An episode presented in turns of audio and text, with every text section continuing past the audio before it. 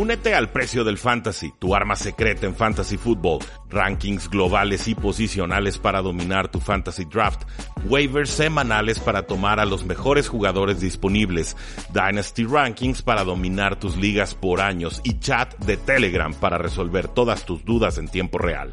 Visita stam.store diagonal precio NFL o da clic al link en este episodio para suscribirte.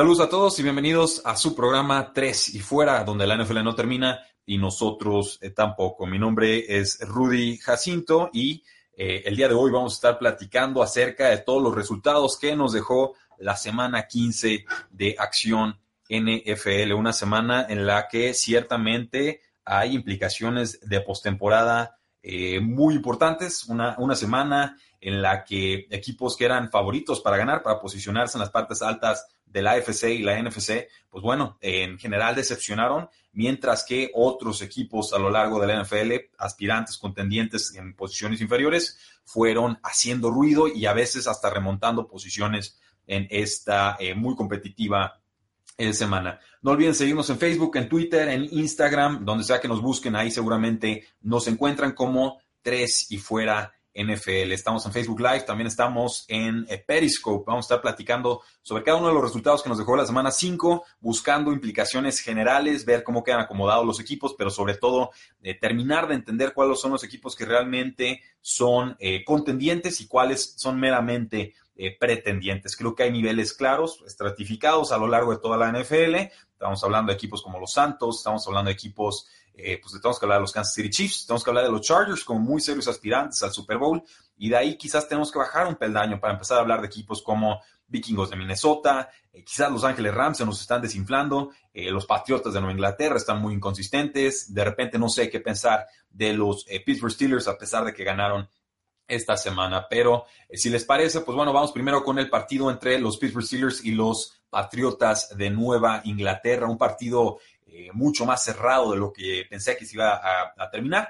Eh, yo creí que iba a ser un tiroteo, que las defensivas no iban a poder aguantar, que iba a ser un espectáculo aéreo. Finalmente gana Pittsburgh 17 a 10 en un eh, partido que deja a Pittsburgh con vida en la temporada 2018. Era importantísimo que sacaran este resultado porque los Baltimore Ravens ya habían ganado en esta semana. Entonces tenían ese medio juego de ventaja y si perdían en este partido contra los Patriotas, la perdían por eh, completo. Me parece que la tarde se la lleva el corredor. Definitivamente Jalen Samos jugó de forma brillante, tuvo 19 acarreos, tuvo más de 140 yardas, suplió de forma muy eh, completa lo que estaba ofreciendo James Conner, que estaba ausente de este partido. Y además se habrá notado que fueron con acarreos muy constantes, o sea, no hubo un acarreo de 30, 40, 50, 60 yardas, todo fue de 25 yardas para abajo, lo cual nos habla de un plan de juego estructurado, de unos Pittsburgh Steelers que no se volvieron locos a la ofensiva, de una defensa de los Patriotas que estaba retando a los Pittsburgh Steelers a que avanzaran de forma metódica por tierra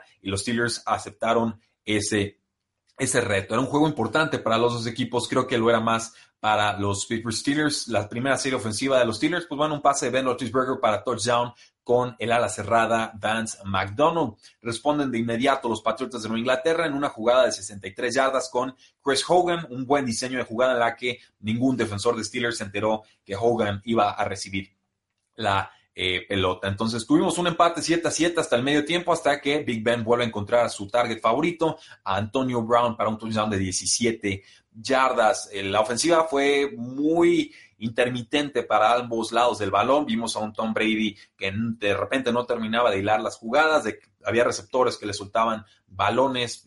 Josh Gordon le soltó uno, Julian Edelman le soltó otro, el mismo James White, el corredor que es generalmente es muy seguro, terminó también soltando una eh, pelota. Ya hacia el segundo, tercer, cuarto vimos un pase interceptado de Tom Brady eh, verdaderamente espantoso. Eh, trata como de deshacerse el balón, lo manda a la derecha, lo deja corto, Joe Hayden brinca y aguanta el contacto de Julian Edelman y Rob Gronkowski para impedir que los Patriotas metieran puntos en el marcador. Es la segunda semana en la que Tom Brady comete error infantil en zona roja. La semana pasada con los Delfines de Miami fue capturado sin tiempos fuera y esto impidió también que los Patriotas eh, agarraran más puntos antes del medio tiempo. Termina Big Ben con 235 yardas, dos touchdowns, un par de intercepciones, una tarde eh, aceptable, no, no, me parece buena, me parece aceptable. Eh, James Washington se vio bien, líder receptor entre los, los wide receivers, tres balones atrapados, 65 yardas, por fin aparece este novato de la Universidad de Oklahoma. Antonio Brown, 49 yardas, un touchdown. Juju Smith-Schuster, eh, cuatro recepciones, 40 yardas. En general, ambos receptores fueron controlados por la defensiva de los Patriotas. Ese era el plan de juego. O sea, te quito tu opción de pase número uno, te quito tu opción de pase número dos, gáname con lo demás que tengas, decían los Patriotas. Y los Steelers dijeron con todo gusto. Tom Brady, bueno, termina con 179 eh, yardas, un touchdown. Julian Edelman, siete balones atrapados para 90 eh, yardas. Sonny Mitchell, 59 yardas sin touchdown. Tarde triste. James White eh, sigue siendo desfasado de esta ofensiva después de una gran, eh, bueno, gran ofensiva al inicio de temporada, terminó apenas con 37 yardas, esto me sorprendió mucho. Rob Gronkowski no tuvo una recepción hasta el cuarto cuarto y acabó con dos recepciones para 21 yardas. Eh, ya es muy preocupante lo de Gronkowski, definitivamente su cuerpo lo está traicionando, no se ve sano, no se ve rápido, no se ve ágil, está desfasado por completo de los planes ofensivos de los Patriotas y creo que lo tienen que reencontrar si es que los Patriotas quieren hacer algo en postemporada. A Josh Gordon le fue peor, una recepción 19 yardas, dos targets, poca consolación, pero bueno, Tom Brady se convierte en el cuarto quarterback en la historia de la NFL en llegar a las 70 mil yardas aéreas, se une a Drew Brees, se une a Peyton Manning y se une a Brett Favre. En líneas generales, buen partido de los Steelers. Creo que ganan en la trinchera, ganan en la línea ofensiva, ganan en la línea defensiva eh, pero dejan suficientes oportunidades para que los Patriotas alcancen a sacar el resultado. Me parece que las inconsistencias de los Patriotas son muy poco características de este equipo, sobre todo si estamos hablando de una franquicia que históricamente ha funcionado de forma magistral eh, cuando llega diciembre. Esas cuatro semanas de diciembre es cuando el equipo llega pulidito, cuando dejan de cometer castigos, cuando empiezan a ganar partido tras partido tras partido. Eh, esta vez no. Creo que esta versión de los Patriotas es más pobre de lo que hemos visto en temporadas anteriores. Creo que Brady se ve más mortal. Creo que eh, no voy a descartarlos, simplemente no, son los Patriotas, no me atrevería a decir, no, los Patriotas no van a hacer nada en postemporada. Nos han desmentido toda cantidad de veces eh, pero simplemente creo que bajar de la segunda a la tercera posición de la FC es muy significativo porque de entrada significa no tener una semana de descanso y segundo, significa que eh, con algunos rivales de postemporada no tendrían la localía de Foxboro. Y si algo hemos visto de los Patriotas actualmente es que no saben jugar ni tienen la mentalidad para ganar como visitantes. No importa si el rival es fuerte, no importa si el rival es débil, los Patriotas han estado sufriendo horrores para ganar a domicilio. Entonces, si hablamos de que tienen que ganar un juego como locales y probablemente dos como visitantes, más el Super Bowl que también es fuera, eh, se empieza a complicar eh, un poco lo de este equipo. Muchas gracias a los que se empiezan a conectar en nuestro eh, stream de Periscope, ya muy descuidado, mucho tiempo descuidado esta herramienta. Creo que desde el juego de los Texans contra los Raiders en el 2016 no había hecho una transmisión a través de este canal, pero muchísimas gracias por unirse a lo que ahora es 3 y fuera. nos dice en los comentarios, Kairos, saludos y nos está comentando algo de los eh, Patriotas, pero ya estamos con los saludos. Patriots se quedan en playoffs, veremos hasta qué instancias, pero juego importantísimo. Sigo platicando los otros partidos, pero no subestimen la importancia de la semana 15 para estas dos franquicias. Si Steelers está vivo es porque le ganó a Patriotas y si los Patriotas sufren en postemporada, puede ser en gran medida a que perdieron contra los Steelers en esta semana 15. Otros resultados sorpresa, no los estoy haciendo en orden cronológico, los acomodé más o menos por, orden de importancia, por lo menos los primeros cuatro o cinco juegos. Las Águilas de Filadelfia le pegaron y feo a Los Ángeles Rams, una victoria de Águilas de Filadelfia 30 a 23. Tenía este juego que ser el del rebote de los Rams, el de la recuperación, que se sintieran bien, se sintieran cómodos. Eh, venían de un mal juego contra Detroit que finalmente ganan. Venían de un muy mal espectáculo contra los Osos de Chicago que finalmente pierden. Eh, y podía todavía pensar o desmentir que los Rams estuvieran en problemas porque hemos visto que la defensiva de Chicago es verdadera, verdaderamente fuerte, pero eh, comienzo a preocuparme. Creo que los Detroit Lions encontraron un plan de juego defensivo, creo que los Osos de Chicago lo perfeccionaron y creo que las Águilas de Filadelfia simplemente lo aprovecharon. Me parece que le están robando el pase profundo a Los Ángeles Rams, que las defensas ya nos están tragando los movimientos antes de snap, le están quitando el play action a Jared Goff y ahí eh, cuando ya no pueden ampliar el campo, le puede llegar la presión más rápido, se vuelve menos eficiente, de repente toma decisiones muy desesperadas porque está siendo golpeado y la línea ofensiva no lo está protegiendo de forma adecuada. Entonces, las Águilas de Filadelfia han tenido muchos problemas este año, pero lo que sí tienen todavía es una buena línea defensiva y supieron llegarle a Jared, Jared Goff. Pero, pues bueno, al destacar que regresa Nick Foles, estaba ausente Carson Wentz y eh, no lo hizo nada mal eh, el muchacho Foles. Tuvo la forma de reactivar a Alshon Jeffrey, que estaba muy desaparecido eh, por largos compases de la temporada. Suplió bien a, Carson Wentz. Por vía terrestre tenemos a Wendell Smallwood, tuvo un touchdown, tuvo que suplir un rato a Josh Adams, que también tuvo 27 yardas y una anotación antes de salir por lesión. Eh, del lado de los Rams, pues bueno, un touchdown de Todd Gurley que acaba con 124 yardas totales y dos touchdowns a pesar de perderse muchos momentos del encuentro por una lesión de rodilla. Sabemos que ahorita la tiene inflamada y que el equipo ya firmó a CJ Anderson como eh, un suplente con algunas garantías de, veterano, ¿no? Alguien que te pueda cumplir de forma por lo menos aceptable en caso de que Todd Gurley no pueda jugar en las próximas una o dos semanas y si es que quieren descansarlo. Los Rams, bueno, tuvieron la oportunidad de empatar el juego, eh, desaprovechan un despeje de las Águilas de Filadelfia, un fumble eh, no forzado, pierden el balón, no falla un gol de campo eh, Jake Elliott, se salvan los Rams, pero perdieron un minuto en el reloj de juego. Ya en esa última serie ofensiva, quienes lo vieron se habrán desesperado, igual que yo. Del lado izquierdo, Gerald Everett ah, quiere conseguir dos, tres yardas más en vez de salirse del campo, ya no tenían tiempos fuera, lo detienen en el campo, entonces sigue corriendo el reloj. Siguientes jugadas, Doug Gurley, lado derecho, quiere conseguir dos, tres yardas más, detenido dentro del campo y ahí sí, prácticamente se le acababa el tiempo a, los Rams, tuvieron que jugar muy desesperados y no había absolutamente nada que hacer. Nick Foles termina con 270 yardas, Wendell Smallwood, líder terrestre de, los, de las Águilas de Filadelfia, con 48 yardas terrestres y dos touchdowns. Alshon Jeffrey, pues su mejor partido de la temporada, 8 targets atrapados eh, para 160 yardas. Eh, Golden Tate, 5 recepciones, 43 yardas. Jugó bien, me parece, para tener tan poca química con Nick Foles. Y eh, también Sackerts fue la decepción. Segundo partido consecutivo que atrapa apenas, apenas tres pases para 22 eh, yardas. Todd Gurley terminó siendo el corredor número uno de la semana Fantasy, gracias a sus 10 recepciones en ligas PPR, mientras que Robert Woods tuvo 93 yardas totales y Brandon Cooks 6 recepciones, 59 yardas y Josh Reynolds, 5 recepciones, 70 yardas, también tuvieron tardes eh, productivas. Nos dice Bob Sanz, Águilas y Redskins siguen con vida eh, de forma increíble eh, y apenitas tienen vida, pero vida es vida y hay que aprovecharlo y hay que luchar hasta el final. Nos dice Luis Carlos, ¿qué conferencia está más fuerte? ¿Cuál tiene más nivel? Eh, pues yo creo que los Santos son el mejor equipo en toda la NFL, pero creo que la AFC está mejor en estos momentos. Eh, creo que nos cambia la historia, ¿no? Pensamos que la NFC iba a ser la peleada y la AFC eran Patriotas y quizás alguien más, ¿no? Steelers o, Chargers o quien quiera que les quisiera hacer pelea. Los, los Kansas City Chiefs ni siquiera figuraban en los pronósticos. Eh, creo que la AFC está más fuerte en estos momentos.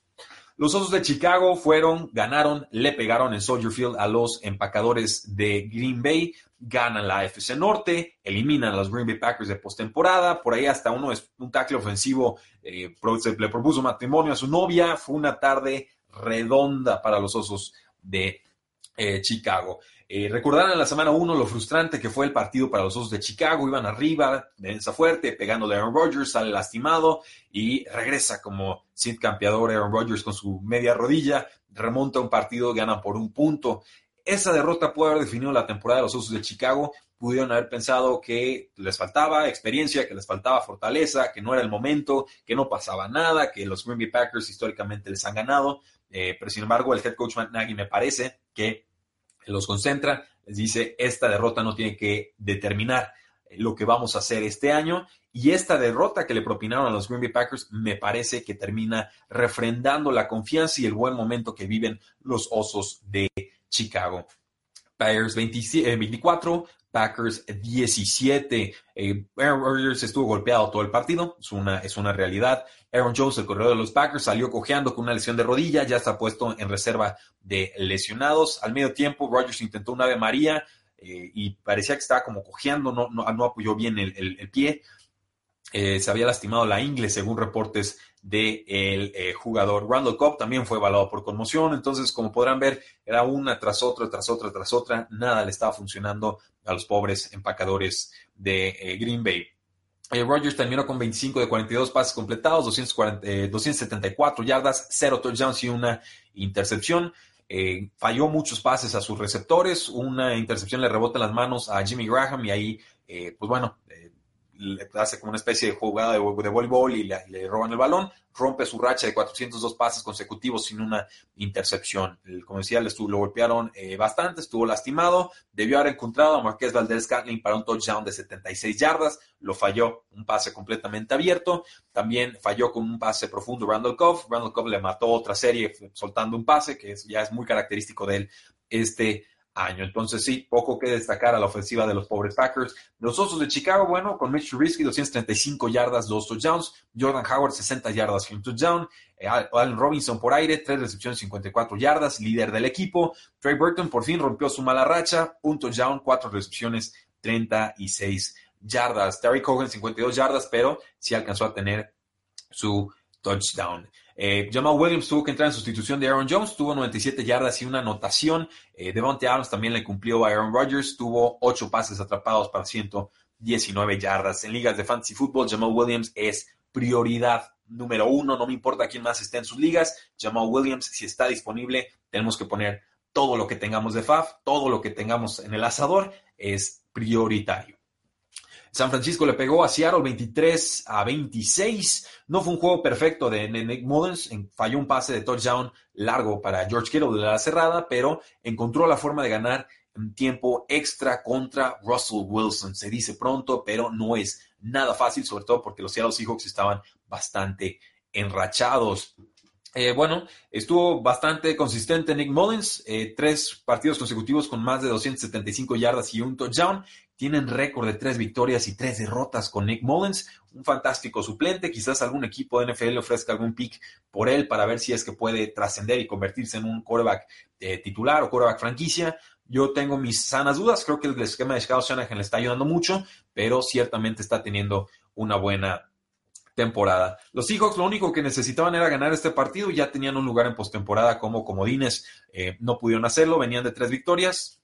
Bueno, los San Francisco 49ers tenían tres victorias en la temporada y aún así Seattle tuvo que remontar, empatar el partido, iban 10 puntos atrás en el cuarto cuarto y lograron forzar ese tiempo extra. Los Niners patearon un gol de campo y pues bueno, simplemente le ganan los San Francisco 49ers por primera vez desde el 2013 a los Seattle Seahawks. Eh, San Francisco tuvo al corredor Mike Breda después de muchas lesiones, tuvo 96 yardas totales en 22 toques de balón, se volvió a lastimar el tobillo, es, ridículo, como es un guerrero, pero se lastima y lastima y lastima, decimos no va a jugar y termina jugando y lo hace bien, pero se vuelve a agravar la lesión, entonces eh, es ya denle pobre descanso al, muchacho Matt Breda. Dante Pérez sigue estableciéndose como el receptor número uno del equipo, cinco recepciones, 83 yardas, George Hill más limitado esta vez, tres recepciones, 51 yardas. Y pues simplemente Marquis Godwin no fue factor como receptor abierto del equipo. Aquí tuvo una recepción para 7 yardas. Los otros touchdowns de Seattle fueron de Doug Baldwin, que acaba con cuatro recepciones para 77 yardas, a pesar de su lesión y que entrenó muy poco a lo largo de la semana. La decepción fue Tyler Lockett, dos recepciones, 45 yardas. Eh, si no encuentra la zona de anotación, nos decepciona. El estado ha tenido un ritmo de eficiencia en zona roja fantástico, pero eh, tiene que haber tardes así. Era un ritmo verdaderamente insostenible. En los Seahawks, pues no tuvieron al corredor Rashad Penny y esto llevó a un gran juego de Chris Carson que acabó con 119 yardas y un touchdown, además 29 yardas en 6 recepciones, eh, mucho juego aéreo con los, con los corredores. Creo que ese fue el plan de ataque, sobre todo de los Seattle Seahawks. Russ Wilson acaba con 137 yardas y 2 touchdowns, pero de Seattle me preocupa que no parecen tener amenaza profunda no parece que eh, Russell Wilson esté lanzando, eh, no es que lance mal, simplemente no, no está intentando mucho, no, no, le están respondiendo a los receptores en amenaza profunda y creo que esto comprime a las defensivas y vuelve muy predecible o le falta un elemento sorpresa a este equipo de Seattle. Entonces creo que San Francisco termina evidenciándolos un poco. Buena victoria de San Francisco, que se sigue alejando del pick número uno en el draft, pero le alcanzaron a dar un buen golpe también a los Seattle Seahawks. En el juego de Cleveland contra los Denver Broncos, eh, termina ganando Cleveland 17 a 16, un juego cerradito, tuvo que remontar eh, Baker Mayfield y compañía, pero eh, errores críticos, toma decisiones malas del head coach Vance Joseph de los Broncos de Denver, quien en nuestro punto número 9 del programa de ayer, el top 10 de la semana 15, pedimos que fuera destituido, cortado, cesado de la franquicia no se puede conformar con un gol de campo en cuarta y, poquito, cuarta y uno, eh, cuando se está acabando el reloj, cuando te quedan cuatro minutos. Eh, no, la defensiva nunca le ha cumplido en este año, lo ha hecho muy poco. No podías patear de tres y todavía tener que detener a los rivales. Era jugártela, ganar, arriesgarte y no lo hizo. Y creo que eh, esto habla de cobardía, habla de que no sabe cómo y cuándo tomar decisiones correctas y de que este equipo no va a ningún lado mientras Vance Joseph esté al frente de la eh, franquicia. Creo que en general podemos destacar que Baker, Mayfield sigue mostrando madurez, que eh, está haciendo ajustes en la línea eh, ofensiva. Tuvo un touchdown por ahí con Antonio Callaway que me gustó bastante. Hago unas 100 yardas totales de, Nick Chubb.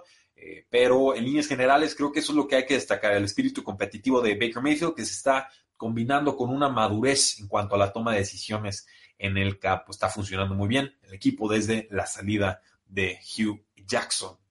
Con los Broncos de Denver, pues eh, algo de, George, Cortland Sutton, algo de, Sean Hamilton, el novato, algo también de Tim Patrick, que me ayudó en una liga de fantasy fútbol. Eh, balanceadito el, ataque aéreo de los Denver Broncos, pero ciertamente esa no es eh, su fortaleza en estos momentos. Son más de juego terrestre y Lindsay sí fue contenido en este partido. Entonces Denver se complica mucho la vida para llegar a postemporada. Cleveland, pues intentó pelear, pero prácticamente ya está, ya está fuera de toda posibilidad. Eh, los Baltimore Ravens tuvieron una victoria importante sobre Tampa Bay, 20 a 12. Estuvo apretadito el juego. Lamar Jackson tuvo su quinta titularidad de la temporada. Ya está Joe Flaco como su suplente y que ahí se quede. Ahí está bien, no pasa nada. Muchas gracias, Joe Flaco, por tus servicios prestados, pero esta franquicia ya va en otra dirección. Eh, Jackson pues fue impresionante como corredor, 18 carreras, 95 yardas. Como pasador, menos eficiente, 14, 23 pases, 131 yardas, un touchdown. Son buenos números. Terminó como quarterback top 12 prácticamente en fantasy football. Eh, Baltimore pues alcanzó a, adelantarse a los Tampa Bay Buccaneers. James Winston y su ofensiva lograron bastante poco contra la gran defensa de los Baltimore Ravens. Tuvieron apenas un gol de campo antes del medio tiempo el novato corredor de los eh, Baltimore Ravens, Gus Edwards, tuvo 104 yardas y un touchdown en 19 acarreos. Respondió después de algunas semanas un poco más lentas. Eh, mientras que el corredor Kenneth Dixon tuvo 50 yardas totales. Ya es el corredor número 2 oficial del equipo. Will Smith, líder receptor de los Ravens, 58 yardas en 5 recepciones. Números modestos pero aceptables para ligas PPR. Los Buccaneers, pues Mike Evans, amenaza profunda. Cuatro pases, 121 yardas. Peyton Barber tuvo uno de sus mejores juegos de la temporada, 85 yardas y un touchdown en 19 acarreos. Eh, Winston fue una decepción, venía calientito de semanas pasadas, aquí eh, bastante más flojo, 157 yardas y una intercepción. Chris Godwin, cero recepciones, cero yardas. Eh, Cameron Wright, una recepción, nueve yardas, el ala cerrada. Adam Humphries, cuatro recepciones, 23 yardas. Todos ellos fueron una decepción en lo que fue una semana desastrosa para el fantasy fútbol. Eh, los vikingos de Minnesota le metieron una paliza, como les avisamos en este programa, 41 a 17. Los, los Vikings recuperan sensaciones, sobre todo la ofensiva y sobre todo cargándose con el juego terrestre de Dalvin eh, Cook. con los eh, Dolphins, lo de Brian Tannehill es muy triste, es muy pobre, es hasta patético. Tuvo nueve capturas y lanzó apenas, completó apenas 11 pases. ¿11 pases? En la NFL moderna, ¿en serio? Un, juego con 11 pases completados, te pegan casi más veces de lo que completas pases. Eh, creo que se acaba la era de Brian Tannehill en los Delfines de Miami y si no se acaba este año tendría que ser al siguiente, pero eh, ya lleva siete años, todavía no puedo decidir si es un quarterback aceptable o, no. es, extraño lo que sucede con esta franquicia de los Delfines de Miami. Pero pues bueno, un juego muy emotivo a los Dolphins, le metieron el resultado a los Patriotas de último segundo, como que los ánimos estaban muy altos, llegaron un poco desconcentrados, no pudieron hacer nada contra Dalvin Cook, que tuvo más de 100 yardas terrestres por primera vez en el año, 163 yardas y dos touchdowns. Kirk Cousins también mejoró, 215 yardas, dos anotaciones. Eh, con Stephon Dex, 7 targets, le atrapó 4 para casi 50 yardas y una anotación. La decepción fue Aaron Thielen. ¿Se acuerdan cuando tenía 100 yardas por partidos? Parece que fue en otra vida. Dos recepciones, 19 yardas. Lo de los Dolphins, decíamos 108 yardas sin touchdown. Frank Gore se retiró del juego por una lesión de tobillo, no pudo regresar. Yo creo que ya está fuera esta temporada, triste. Eh, los Dolphins no creen en Kenyon Drake, no lo quieren usar. Aaron Gates tiene un problema con sus skill position players, no, no confía en sus jugadores que supuestamente son buenos, o el mundo dice que son buenos, y Aaron Gates dice, no, no me importa, voy a usar al que está atrás de ellos. Termina participando el novato Kalen Balash en la primera jugada de la segunda mitad, explota para un touchdown de 75 yardas y acaba con 123 yardas por tierra en un par de acarreos. También es una eh, selección prioritaria en ligas de fantasy. Fútbol va a ser más arriesgado porque está aquí en Drake, eh, pero eh, más arriesgado que usar a Jamal Williams, pero creo que lo van a utilizar más que a Kenyon Drake. Creo que la disposición del equipo es ver qué tienen con el novato. Nos dicen por aquí, bueno, pues que se llama Maotosuno Main, dice Go Chargers, van bien los Chargers y Bob Sands podrá ganar Detroit a Minnesota esta semana. De poder puede, pero no, no me parece probable. Daría un 30% de probabilidad, si acaso. La ofensiva de Detroit está muy, muy lastimada. Y pasamos entonces a eh, platicar de los Washington Redskins contra los Jacksonville Jaguars. Eh, levanten la mano si creían que Jacksonville iba a ganar este partido, eh, que lo iba a ganar por más de 7 puntos, como indicaba la línea de Las Vegas, eh, que Washington no iba a meter las manitas, que con su quarterback número 4 de la temporada no iban a lograr nada y que simplemente Washington ya estaba listo para ser descartado este año. Eh, ¿Alguien más? ¿No? ¿No fui el único que pensó que ganaba Jacksonville? Ok, bueno, está, está, bien. Yo creí que ganaba Jacksonville, creí que ganaba por más de 7 puntos. Termina ganando Washington 16 a, a 13. Eh, me siento ridículo cada vez que tomo a los Jacksonville Jaguars para ganar un juego este año. Eh, son, creo que son el equipo que más eh, me ha costado en las elecciones semanales, pero no, no, encontraba elementos para tomar a Washington esta semana sin línea ofensiva, con el corredor Adrian Peterson parchado, sin receptores, quarterback número 4, un trotamundos que ya estaba en 14 equipos de la NFL desde el 2011, o bueno, desde antes del 2011. Eh, explíquenme cómo le hacen los Jacksonville Jaguars para perder este partido. Me parece un, grado de incompetencia verdaderamente eh, innovador y, casi digno del triángulo de las eh, Bermudas. El quarterback George Johnson terminó ganando este partido y pues bueno, había tenido cinco titularidades antes de este juego, cinco titularidades en diez años. Imagínense, así de malos jugar, así de malos son los Jacksonville Jaguars en estos momentos. Se han perdido ocho de sus últimos nueve juegos antes de esta semana y eran favoritos por un touchdown contra los Washington Redskins. Pues bueno, la única anotación del juego llega con el pase de Josh Johnson al ala, al cerrada número 3, Jeremy Sprinkle, un jugador de, seleccionado en el draft del 2017, en una anotación de 6 yardas, un fantástico bloqueador que no ha podido brillar porque delante de él está Jordan Reed, también estaba Niles Paul en su momento y también estaba Vernon Davis. Pues bueno, eso empató el, juego y después, en algunos minutos, Redskins consiguió un gol de campo con su pateador Dustin Hawkins para ganar el partido. Johnson completó 251 yardas aéreas y un touchdown, además de 49 yardas terrestres. Adrian Peterson, 51 yardas, 19 acarreos. Jameson Crowder por aire, 4 recepciones, 46 yardas, líder receptor del equipo. Chris Thompson y Josh Johnson eh, jugaron, pero tuvieron muy poco impacto. Con los Jacksonville Jaguars, pues, en un regreso de despeje de 74 yardas para touchdown de Diddy Westbrook. Este jugador no ha doblado las manos. Y eh, Corey Kessler pasó para apenas 57 yardas, eh, líder corredor del equipo con 68 yardas. Esto obviamente significa que le fue mal a Leonard Fournette. 64 yardas totales en este juego. Nos dice Bob Sands, dos pases eh, tocados por defensivos salvaron a Washington, dos tip passes. Y sí, o sea, fue, fue una victoria eh, ajustada, fea, trabada, pero eh, pues bueno, estos jugadores tienen algo de amor propio y algo de orgullo. Eh, obviamente las lesiones por enésima vez agotaron al roster, pero están en la pelea. Todavía hay posibilidades matemáticas de que lleguen a postemporada y, no se van a rendir. Y la, historia de Josh Johnson para mí es una de las más divertidas y entretenidas esta, esta temporada. O sea, alguien que estaba completamente fuera, que estaba ya siendo seleccionado en ligas, creo que la AAF, que va a debutar este próximo año, eh, le dice a la liga, no, pues espérenme, tengo que irme a jugar a la NFL, me están llamando los Washington Redskins y de repente eh, ven a jugar a Mark Sánchez que no sabe jugar. Y dicen, pues bueno, entra Joe Johnson a ver qué puedes hacer y, le da vida a la ofensiva, poquita vida, pero le da vida, que me parece una, digna historia y tendría que ser considerado a Comeback Player of the Year si es que mete a los Washington Redskins a post-temporada. Eh, otra paliza, los Atlanta Falcons ganan 40 a 14 contra los Arizona Cardinals. Tarde miserable para los Cardinals. La defensiva de, Atlanta era mis favoritas esta semana. La usamos, nos dio 20 puntotes en fantasy football. Eh, gran, gran actuación, sobre todo de Dion Jones, que regresa una intercepción para anotación. Eh, tuvimos aquí pues bueno, eh, tuvieron a, Julio Jones, seis pases, 82 yardas, un touchdown. Ya está en racha, touchdowns importantísimo. Julio, el buen Julio, que me da gusto por él. Salió algo lastimado de las costillas en la segunda mitad. Se sentó el resto del partido cuando los Falcons ya muy, muy adelante en el marcador. Tevin Coleman, el corredor de los Falcons, tuvo su mejor tarde de la temporada, 65 y 43 yardas en dos acarreos distintos. Y en la segunda oportunidad, la de 43 yardas, fue para touchdown. Termina con 145 yardas terrestres y una anotación en apenas 11 acarreos. Una eficiencia brutal. Eh, Austin Hooper terminó con una lesión de rodilla, pudo jugar este partido y no pudo atrapar un pase en apenas un target que le lanzaron.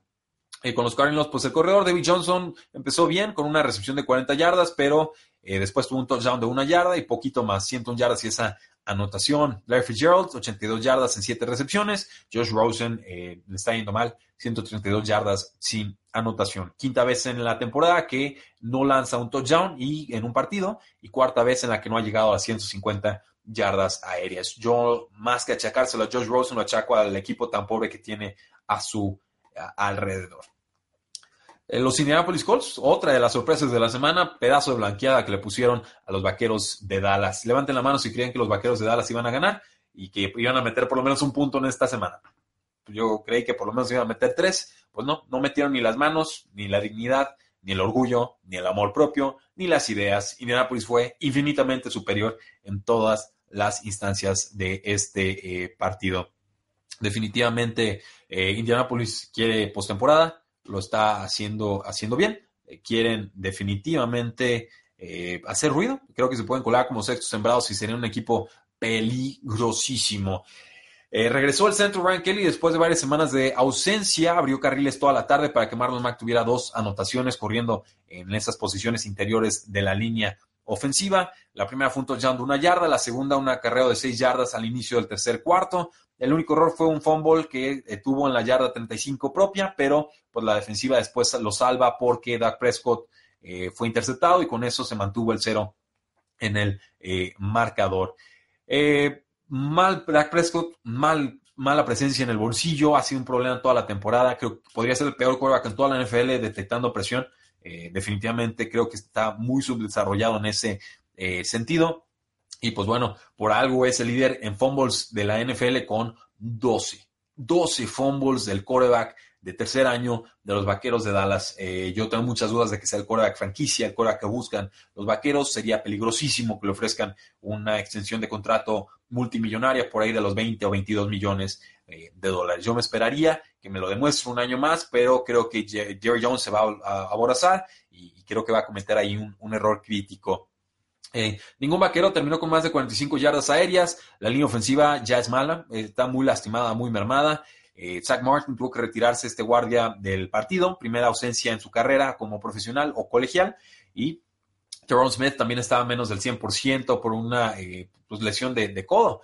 Indianapolis presionó a Dak Prescott, lo golpeó tres veces, controló el partido. Dak Prescott ha sido capturado 51 veces este año, una captura detrás de Deshaun Watson, 19 veces más golpeado que su récord de carrera del año pasado. Entonces, eh, ahí alcanzamos a ver la diferencia en la línea eh, ofensiva. Con la defensa de los Vaqueros de Dallas, pues pudieron detener a los Santos de Nueva Orleans, pero no pudieron eh, ni siquiera capturar una vez a New Lock y los atropelló Marlon Mack, 139 yardas, dos touchdowns en 27 acarreos. Le robó el valor fantasy al resto de los jugadores, a T.Y. Hilton, a Eric Ebron, etcétera, pero, eh, pues bueno, lo han demostrado los Colts, te pueden ganar por aire, te pueden ganar por tierra, te pueden ganar con defensa.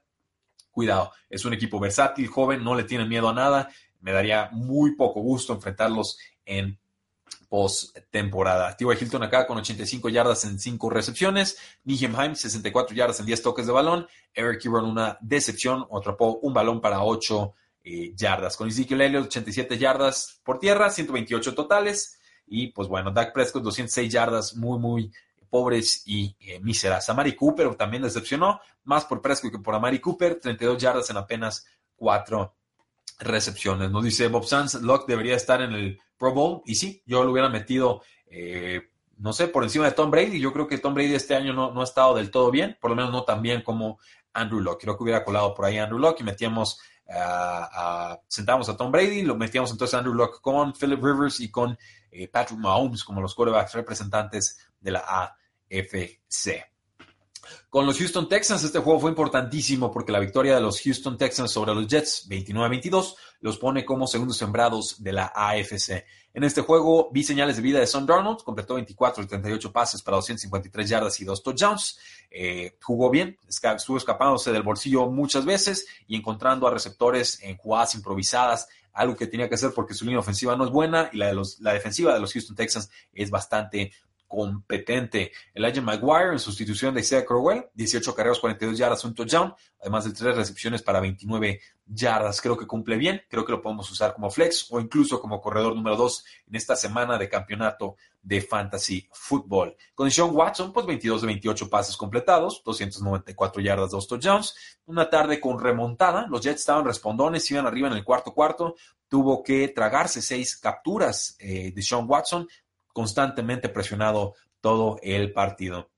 Fue el primer quarterback en ser capturado 50 veces esta temporada, pero pues bueno, tuvo 26 yardas por tierra y pudo ingeniárselas para eh, una victoria de cuarto cuarto. Ha tenido varias remontadas en esta eh, campaña. No tuvo a Kiki Couty y ambos touchdowns fueron para DeAndre Hopkins, que acaba con 10 de 11 targets atrapados, 170 yardas y dos touchdowns. DeAndre Hopkins es un jugador irreal, se me acaban los adjetivos para seguir describiéndolo. Bien por los Houston Texans, también un equipo muy incómodo de cara a eh, postemporada. Nos dice Johnny Ceballos Aliaga, por favor, saludos a Perú.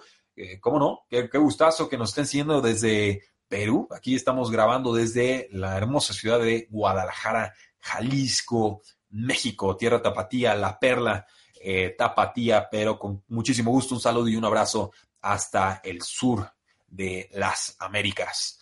Eh, con los Tennessee Titans, el nombre que quiero destacar es Matt Everfluss, el coordinador defensivo, porque nuevamente una blanqueada, Tennessee Titans 17, Gigantes de Nueva York 0. Un errorzazo haber tomado a los Gigantes para ganar este partido, lo lamenté casi al momento en que empezó el, el juego. Segunda semana consecutiva en la que la ofensiva de los Tennessee Titans se llama Derek Henry. Corrió ahora para 170 yardas y dos touchdowns. Estos 33 acarreos son un récord a lo largo de toda la liga en cuanto a acarreos. O sea, creo que el récord estaba en 32, pudo haber sido de Ezekiel Elliott.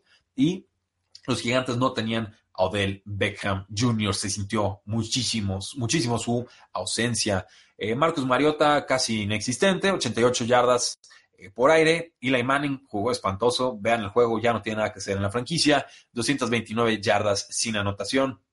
Corey Davis, tres recepciones, 33 yardas, líder receptor del equipo, así de feo estuvo. Eh, Evan Engram aprovechó la ausencia de Odell Beckham Jr., 12 targets, 8 recepciones, 75 yardas. Eh, la decepción más grande de todas tuvo que ser Saquon Barkley. Eh, no había tenido menos de 94 yardas totales. En este juego tuvo apenas 56.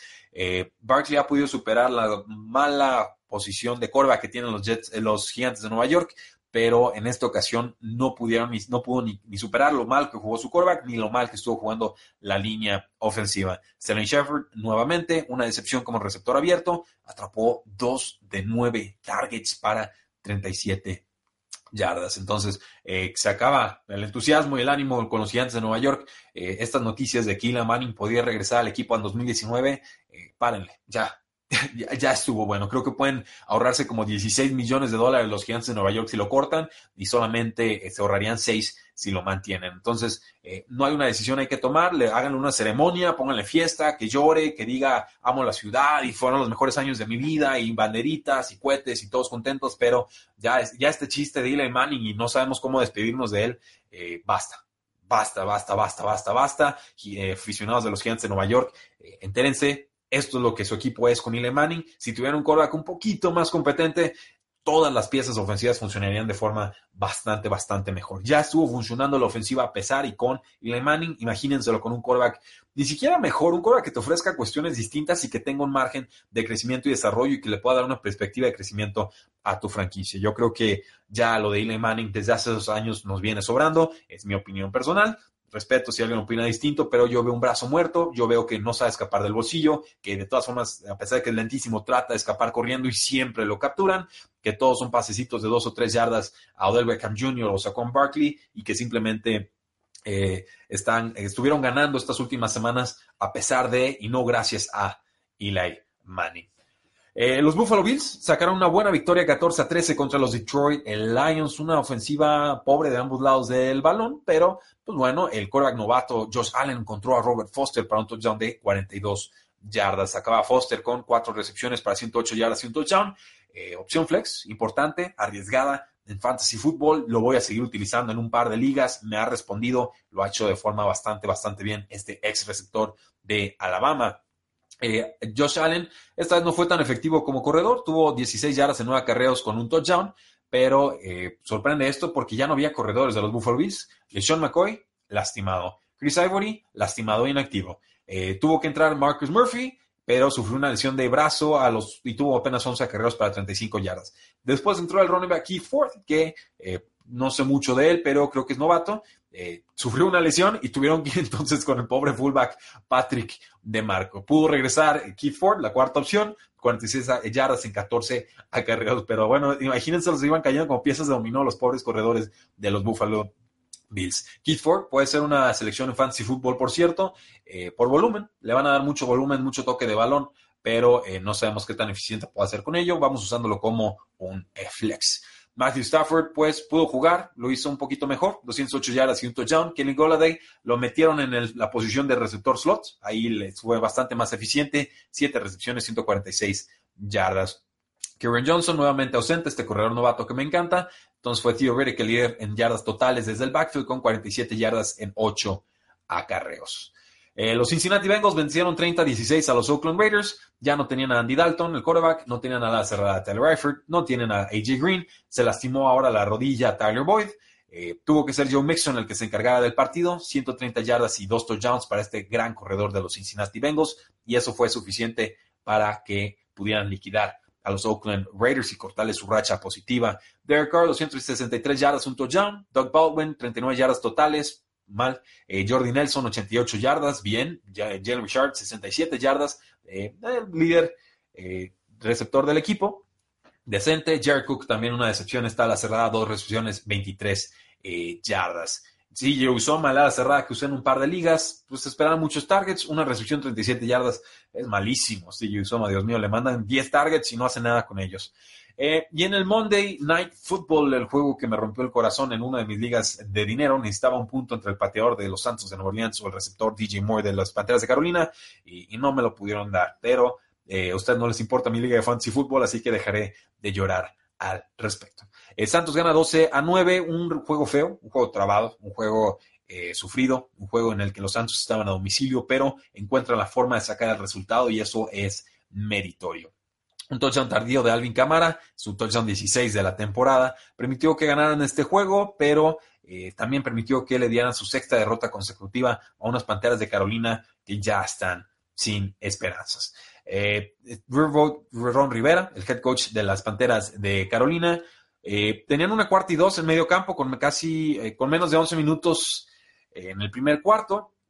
Pudo eh, pues mandar una jugada extraña con Christian McCaffrey, un touchdown, y lo convierte lanzándole a Chris Manhurts, un touchdown de 50 yardas. Primer pase de touchdown de Christian McCaffrey en la temporada y fue la última vez también en la que Panteras de Carolina anotó en este eh, partido. Se vio mucho mejor la defensiva de las Panteras de Carolina. Eh, tuvo su peor quarterback rating Drew Brees desde la semana, eh, bueno, en esta semana 15, 69.1. No lanzó un pase de touchdown por primera vez desde la semana 4. se vio algo impreciso. Lanzó una intercepción a James Bradbury, el cornerback de las Panteras de Carolina. La regresó 30 yardas hasta la yarda 42 de los Santos. Drew Brees ha sido interceptado cuatro semanas consecutivas, su racha más larga desde el 2016. Y pues bueno, este ha estado, ha estado sufriendo, es una realidad. Le cuesta a este equipo jugar de visitante, pero lo importante es que siguen ganando. Eh, tenemos que Cam Newton está lastimado del hombro, ya siéntenlo, o sea, se ve, no puede jugar el pobre, no tiene brazo, no puede apuntar. Quisieron guardar y esconder la lesión, pero ya, ya es imposible, no, no tiene nada que hacer Cam Newton en un campo en estos eh, momentos, definitivamente. Eh, una intercepción de Eli Apple. Acá Newton ha estado jugando bien desde que fue cambiado de los gigantes de Nueva York. Dos intercepciones desde que llegó con los Santos de Nueva Orleans. Alvin Kamara sufrió toda la primera mitad, estuvo bien vigilado por Luke eh, Kuechly, pero finalmente tuvo 65 yardas totales y esa anotación. Eh, pues bueno, tuvo además eh, Dante Jackson, el cornerback novato, una serie de touchdown que estuvo trabando ahí con Michael Thomas. Pudo pudo ayudar Dante Jackson más bien en una jugada defensiva. Eh, un touchdown de Michael Thomas que llega con una interferencia de 18 yardas sobre el jugador.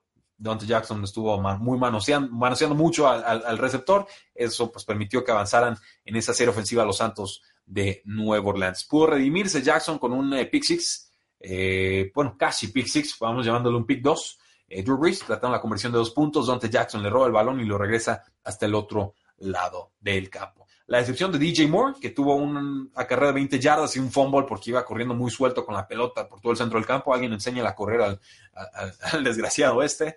Y eh, el error de Tommy Lee Lewis, que tuvo un touchback porque quiso estirar el balón para cruzar el plano de touchdown. Se lo zafan, la pelota sale por el lado de anotación y entonces recibe el balón eh, Panteras de Carolina en la yarda 20. Para mí esa es la peor regla en toda la NFL. No entiendo si, si, una defensiva no recupera la pelota, ¿por qué se le están dando? Para mí debería ser pérdida de down y regresar el balón a la posición original del snap anterior. Pero bueno, finalmente ganan los Santos. Panteras de Carolina nada que hacer en esta eh, temporada. Santos se mantiene como líderes de la NFC. Eso, damas y caballeros, fue nuestro programa y resumen de la semana 15 de acción NFL. Una semana llena de sorpresas y de implicaciones fuertísimas para la postemporada. Vamos a los últimos comentarios. Dice Víctor Manuel Centeno Márquez, a estas alturas de la temporada, los cinco corebacks novatos, eh, ¿quién va a ganar más Super Bowls? Oh, está durísima la pregunta, no sabría decirte, pero eh, pues creo que Baker Mayfield es el que más ha sorprendido hasta estos eh, momentos. ¿Cómo ves las posibilidades de Washington versus Titans? Pues les doy un 15-20% de probabilidad de ganar. Eh, de hecho, de la defensiva de Titans, para mí es la mejor defensiva para efectos de fantasy fútbol en esta semana. Lo voy a usar en todas las ligas eh, que pueda. Los New York Giants necesitan nuevo quarterback, como desde hace cuatro años. Eh, Ezekiel Palma, excelente análisis. Saludos desde la Patagonia, Argentina. Dios mío, me tomo un vino tinto y bailo un tango en su honor. Eh, viva, viva Gardel y muchas gracias por estarnos escuchando. Y nos dice Eli, bueno, Bob Sanz, Eli se va a ir de a Washington de vaca para Mark Sánchez. No, bueno, creo que Washington merece mucho más que eso. Muchísimas gracias. La NFL no termina y nosotros tampoco. Tres y fuera.